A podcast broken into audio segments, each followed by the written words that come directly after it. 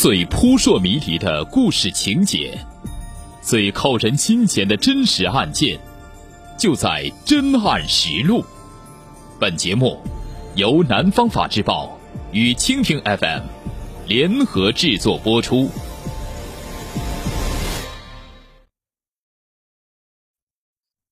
爱没完没了，深越陷越深。文中人物均为化名。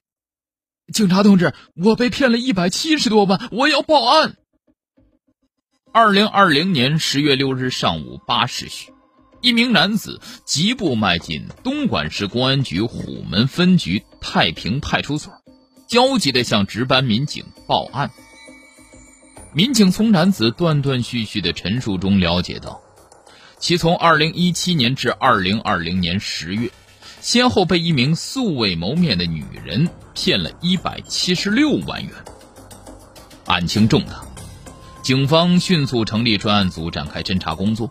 经过连续几天几夜大量摸排，专案组查清了骗子的基本情况，掌握了大量诈骗证据，并于二零二零年十月十日下午在深圳将一三十八岁陆丰籍女子黄欢抓获。一宗长达四年之久的特大诈骗案水落石出。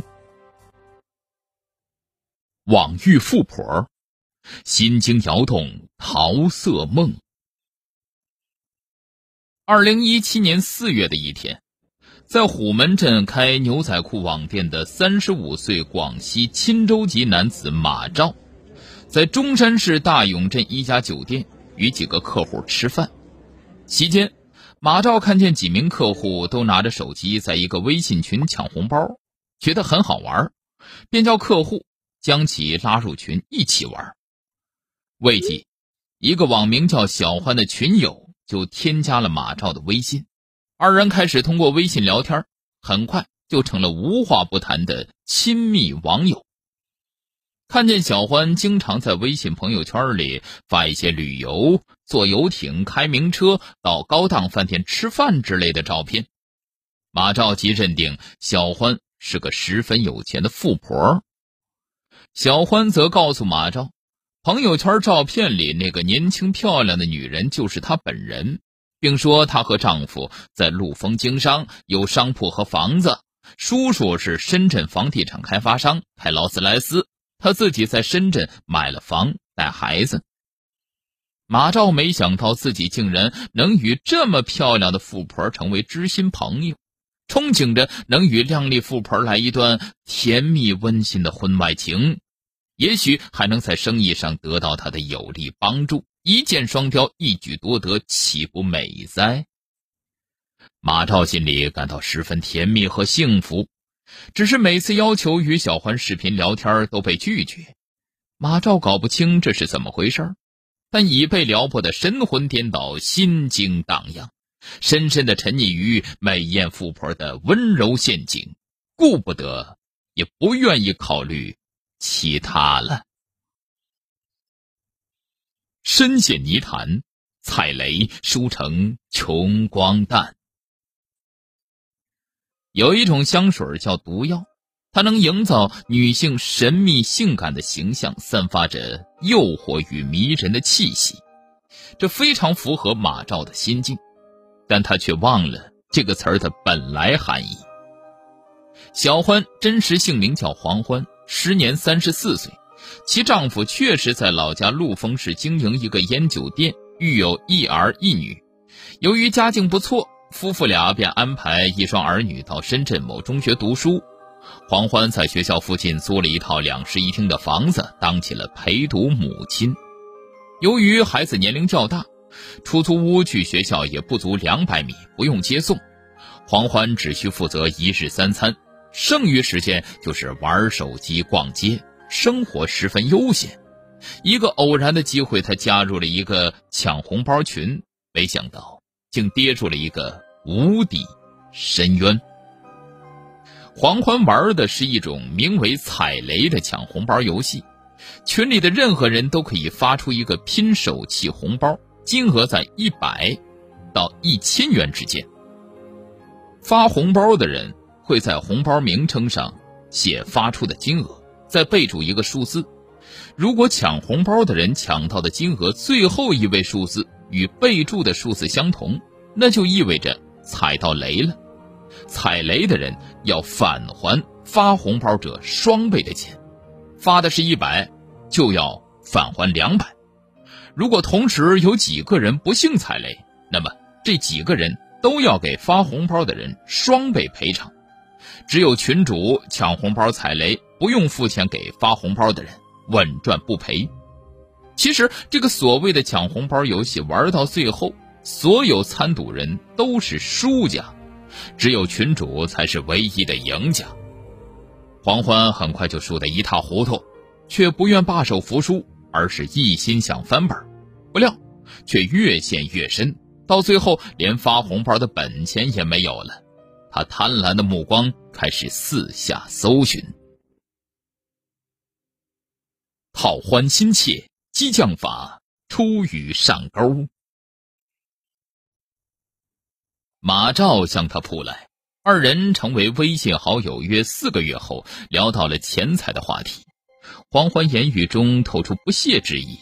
说一些谈钱伤感情之类的话，马超也说钱财乃身外之物，生不带来，死不带走，没什么大不了的，称自己与富婆观点相同，心意相通。口是心非的伪君子，说的这么好，你转十万八万放在我这里，我替你保管，如何？黄欢趁机使出了激将法，马超表示没有那么多钱。黄欢就叫他转五千元，证明自己对待钱财的态度。马照不假思索，当即通过支付宝给黄欢转了五千元。随后，柔情似水的黄欢经常以银行卡没钱或不想去银行取钱，或者购物过节等各种理由，要求马照给他转钱，每次转账几百到几万元不等。至二零一七年底，马超先后通过微信、支付宝、银行转账等方式给黄欢转账十六点九万元。黄欢每次要求马超给他打钱时，都信誓旦旦的承诺过几天就还，但总是编出各种理由推脱，一次都未兑现过，还一如既往的要求马超给他转款。实际上，马超每次给黄欢转的钱。都被他赌博输掉了，欠钱越来越多，根本无力偿还，他无法面对马超催款，便想尽办法应付，却又不断索要。欲壑难填，诈死不成失口章。二零一八年三月，黄欢给马超发信息，说他在陆丰老家跟老公打架出事儿了。后来，马照给黄欢发信息不复，拨打电话也无人接听，无法与他取得联系。过了一段时间，黄欢用另一个微信号冒充他的朋友给马照发信息，声称黄欢被其老公家暴打死了。马照表示要到法院起诉。黄欢见装死也不能逃避债务，又给马照发信息，称其被老公打成重伤并毁容。要治伤，并到国外美容，继续要求马照给他转款。已经沉浸在温柔乡幻想中不可自拔的马照，一边无休止的给黄欢转钱，一边要应付店面开销、工人工资、供应商欠款、银行贷款等，加上受新冠肺炎疫情影响，生意惨淡，焦头烂额。他不停的要求黄欢还款，并要求见面。黄欢则说。已经回陆丰老家，将事情原委告知母亲。他母亲答应过几天就拿出两百万元，然后又要求马昭给他转几千元至几万元救急。元签一面，四年骗得百七万。马昭禁不住黄欢纠缠，又继续给他转款二十万元，直到二零二零年六月，两人核对了一下借款总数。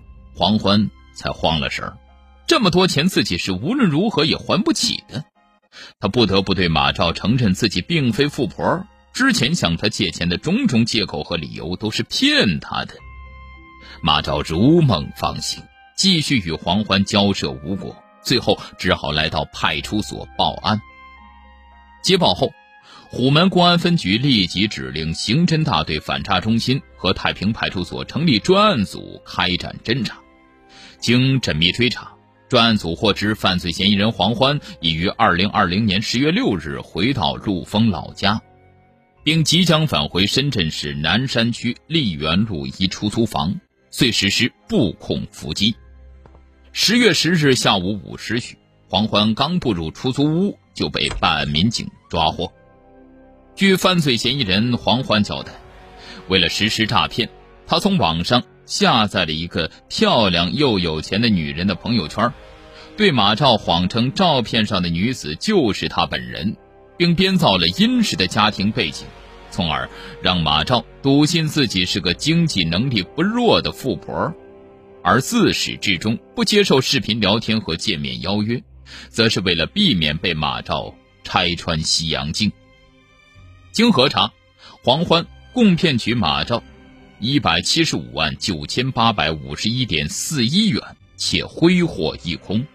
二零二零年十月十一日，犯罪嫌疑人黄欢已被警方依法刑事拘留。